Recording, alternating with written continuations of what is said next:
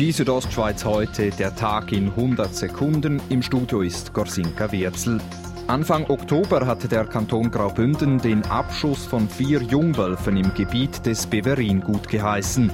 Nun sind die vier Jungwölfe tot, wie der Kanton heute mitteilte. Daher sagt der stellvertretende Amtsleiter Hannes Jenny, das Kontingent für die Regulierung äh, vom Wolfsrudel Beverin schauen wir als erfüllt an. Der Misoxer CVP-Grossrat Rodolfo Fasani sorgt sich um die Briefkastenfirmen im Misox, insbesondere in Zusammenhang mit der Ausbreitung der italienischen Mafia in Graubünden. In der Dezember-Session will er von der Regierung erfahren, was sie dagegen unternimmt. Nein, ich hoffe, dass etwas ergriffen ist vom Regierung.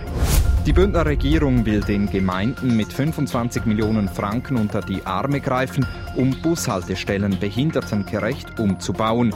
Die zuständige großrätliche Kommission befürwortet dies. Kommissionspräsidentin Erika Kahinzli-Philipp sagt, das ist auch für breite Seite der Bevölkerung wichtig. Da denken wir an ältere Leute die heute mit dem Rollator unterwegs sind. Das sind Familien mit Popowagen, das können aber auch Touristen sein mit Gepäck. Der Große Rat wird das Geschäft kommende Woche behandeln. Am Internationalen Tag gegen die Gewalt an Frauen erstrahlen heute verschiedene Bündner Gebäude orange. So etwa das Postautodeck in Chur, das Schloss Tarasp und die Kirche St. Johann in Davos.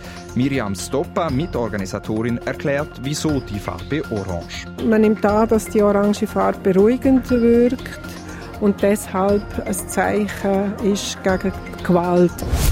Die Südostschweiz heute, der Tag in 100 Sekunden, auch als Podcast erhältlich.